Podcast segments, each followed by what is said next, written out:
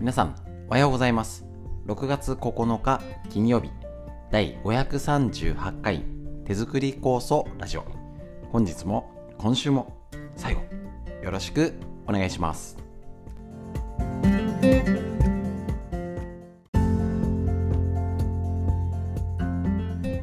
こちら手作り酵素ラジオは埼玉県本庄市にあります芦沢治療院よりお届けしております私の母親が手作り酵素を始めて35年以上経ちまして北海道帯広市にあります十勝金星社川村文夫先生に長年ご指導をいただいておりまして家族で酵素を飲み治療院ということで酵素の勉強会仕込み会いろいろやっております。コロナの間に、えーと挑戦を始めたこのラジオ耳から学べる作業をしながら家事をしながらねあのいろいろついでにできるっていうことで大変好評いただいております。こちらの耳から聞くラジオということで、えっと、フリーのお話いろいろねその時の、あのテーマに合わせてお話しして脳のこと東洋医学の知恵ということで酵素手作り酵素ラジオといえど酵素酵素酵素酵素酵素っていうよりは今酵素をやってる方がもうちょっとプラスアルファで情報があるといいなっていう風なところに軸足を置いておりますので基本のねいろはがわかるっていうよりはプラスアルファの情報で家族で聞けてでまたね友達に教えたくなるようなちょっと小ネタをねお届けできたらというのがこちらのコンセプトでやっておりますので適当にゆったりお聞きください。それでは今週最後。早い。いですね。本日もよろしくお願いします。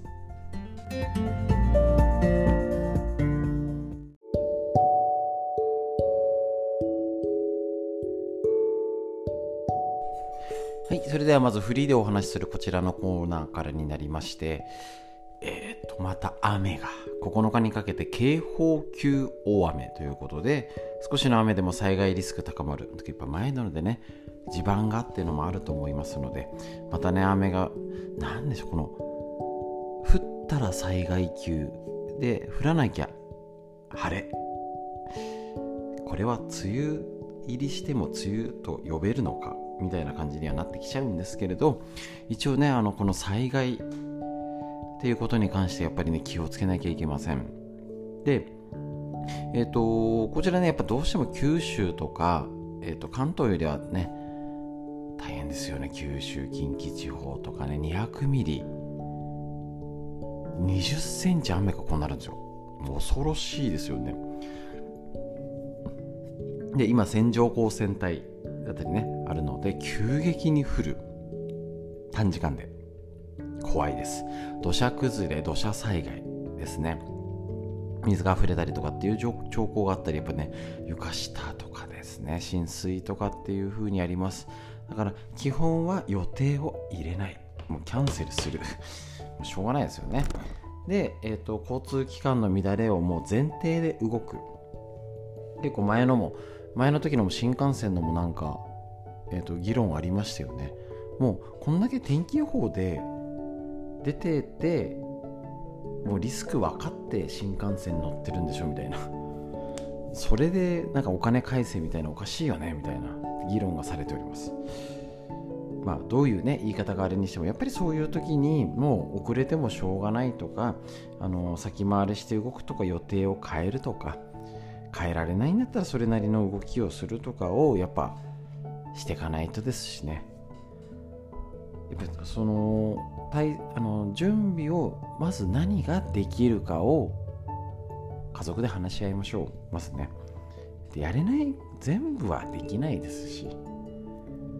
またねあの環境によってあのいつも言ってる本庄市はそんなに、えーと、落ちてくるものじゃなくてあの17号に向けて利根川に向けてね全部下ってるんで。そこそこじゃねあのよっぽどのことがない限りないんですけどそれだってわからないっていう思ってないとですよね。急になんか水のなんか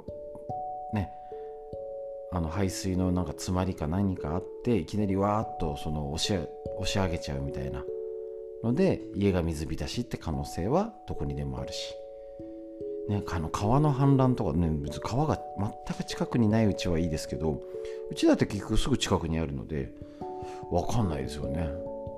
なのでその辺のことを踏まえてやっぱ動ける、できることをするっていうのしかないですよね。なのでやっぱりこういう時にあの電気が止まったらガスが止まったら水道が止まったら多分ここって結構大事。いきなり食料がゼロになるってことないじゃないですか。まああのー、完全な被災地になっちゃったら無理ですけど例えば設定として最悪家も潰れて何ももう大変だっていう状況をちょっと手立てもないし多分準備してても多分無理だとまずあえて除外します。別に家は被害ないよ、ね、何か地震でもそうだし雨でとかって言ってなんかどっかで冠水しちゃってとか流通が動けなくなってってた時にやっぱ、ね、電気ガス水道が止まっちゃった家は家は無傷人も無傷。でも電気ガス水道が止まっちゃって何日過ごせますか？これはね言っといてねうちどれぐらいだろうっていうぐらい心配になりますけど多分そういうか設定って大事なのかなと。ただ、えーとまあ、ガスボンベもあるし、まあ、うちなんかバーベキューは今日やろうかって言ったらもうすぐできるぐらいの準備と炭と道具があるし、まあ、煮炊きはできると。水はあるしだから多分あのずっと長かったら無理ですけど23日や1週間も余裕で大丈夫ですよね。っていうことが把握できてるかですよね本当にね。まあ 実は見たらあれ賞味期限切れてんじゃんとかね絶対あるんで あの全部あれだけどそういう備えができるのか。だったりいかにやっぱり普段これだけはしとこうよを全部できないじゃないですか。しょうがないんです。もう完璧なんて無理。それは目指すのやめましょう。だけどせめて水はねとかあとトイレ。ねあの雨とかだとあの冠水したりとかした時にもトイレどうするみたいな。2階にいるけどトイレどうするみたいな。ことだったりね。水分。そういうのの最低限っていうのをねやっぱり確保はしなきゃだと思うんですよね。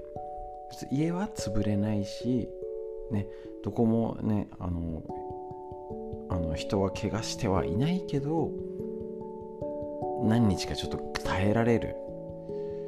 でさらにあの地震のやつちょっと久々に言いますよね。前は国なんか国が守るみたいな方針から変わりましたもんね。もう自分で何とかしてって。さらに自分で23週間ぐらいは耐えられる食料は自分で確保してねみたいな感じであのいつか言ってましたよね。そういうのをちょっと果たして買い出ししないで1週間生きられるのか。なんかちょっと遊び感覚で1日やってあのキャンプ行ったりとかせっかくならね出かけたりしてあの水道電気ガスなしで1日過ごしてみるっていうシミュレーションもありかもしれません。是非こういう時に皆さんくれぐれも気をつけてやれることを無理なくやりましょう。フリーの話以上です。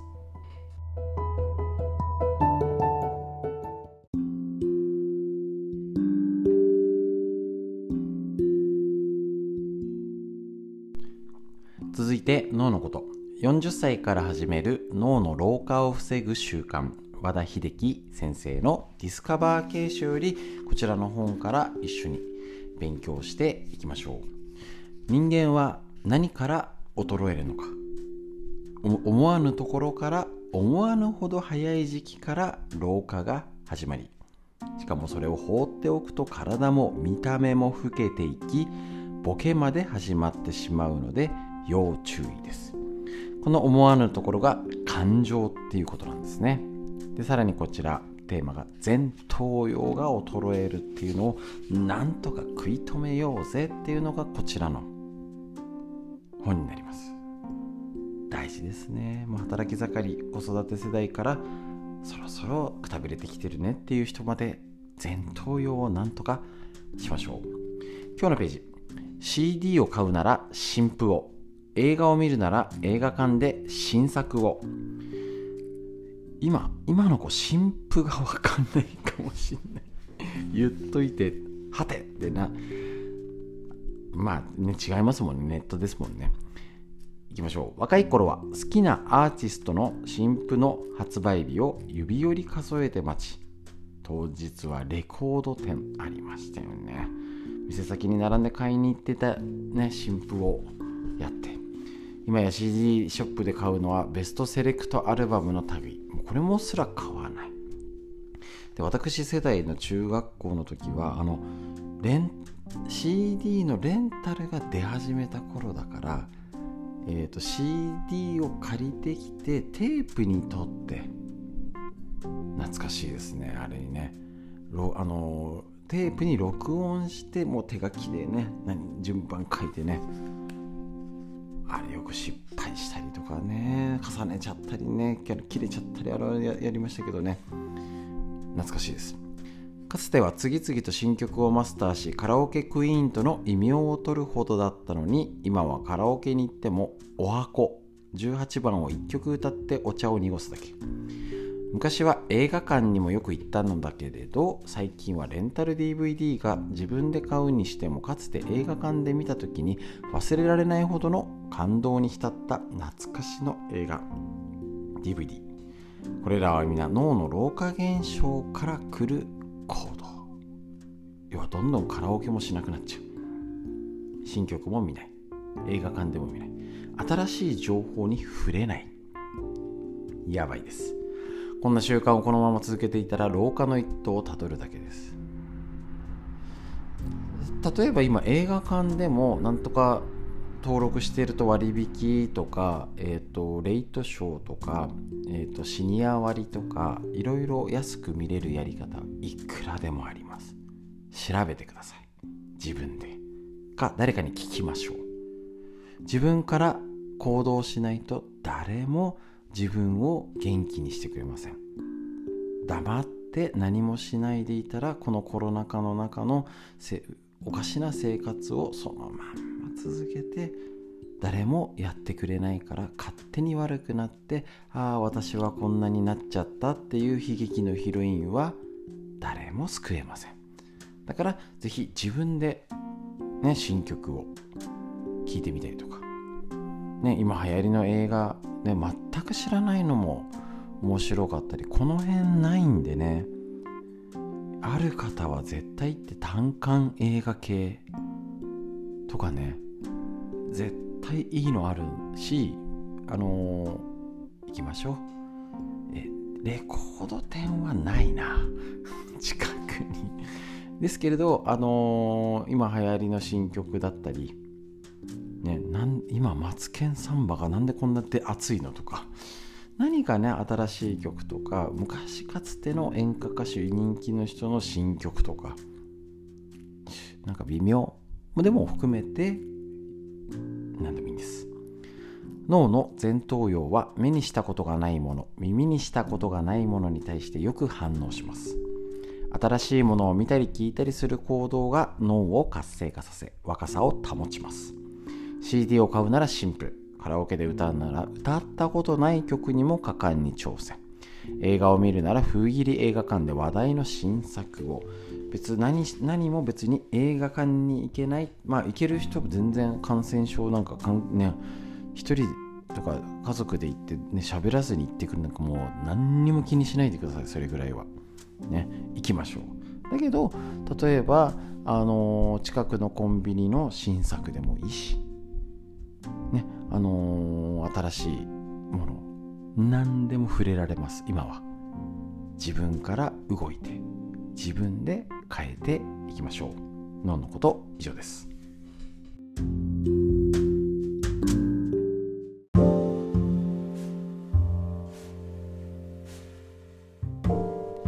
続いてみんな知りたい東洋医学の知恵。緑薬品漢方堂の毎日漢方。体と心をいたわる365のコツ桜井大輔先生の夏目社よりこちらの本。参考に一つ一つ勉強していきましょう。6月9日のページ。月経周期が長い。1あこれ飛んじゃうのがね。これ一番ねあれなんですけどまあちょっといきましょう。栄養を運ぶ。血。血液不足タイプ。中医学では月経の正常な周期を28日前後と考えておりそれよりも7日以上長い場合月経周期が長いと判断します。月経周期が長いというのは卵胞の、えーと、卵子ですね。の元の発育に時間がかかっていて無排卵になっている可能性が考えられると。まあやたら長いと良くないよってこと。このタイプでは低温期体温が低い時期ですねが長く14日以上と。で体温が上がってくる高温期が短いというケースが多い。これ基礎体温ってやつですね。ちょっとあの男性だと馴染みがないかもしれません。また経血の色は薄いピンク色で量が少なく日数も少なく月経後に疲れやすいといった特徴が見られます。普通なら生理の後に体が軽くなるリフレッシュしてすっきりダイエットにもいい時期。そういうふうに言われてるんですね。このタイプは栄養を運ぶ血血液が少なく卵子が育ちにくい状態で子宮や卵巣の働きが低下し月経が遅れます。立ちくらみを起こしやすく不眠がちでよく夢を見て落ち込みやすく。月経前後に頭痛があるという方も多いです。対策は次のページ。お休みじゃんということなんですけどえっ、ー、と言っちゃいます。月経周期が長い人は目を休めましょう。目ですって。目の使いすぎにご注意。仕事でどうしても細かい字を見続けたりパソコンとかでねあの寝る前のスマホはダメです。しっかり目を休めること、ね、食べ物だと血の元になる鶏肉レバー卵ほうれん草人参きくらげひじき黒糖黒豆ナツメプルーンレーズンクコの実黒ごまピーナッツ。松の実などをね食べましょうということなんですけどとにかく目の使いすぎを気をつけるっていうこと。東洋医学の知恵になります。ということで以上です。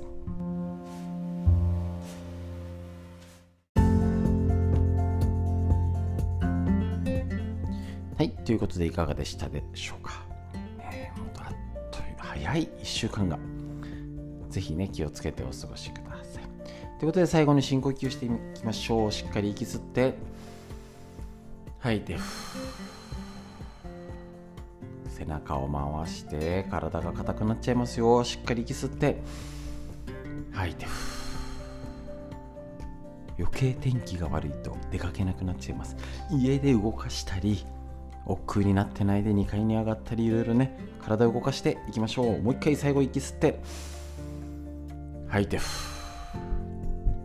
敵な一日が始まりました。皆さんにとってより良い一日より良い週末になりますように。本日も今週も最後までお聴きくださいましてありがとうございました。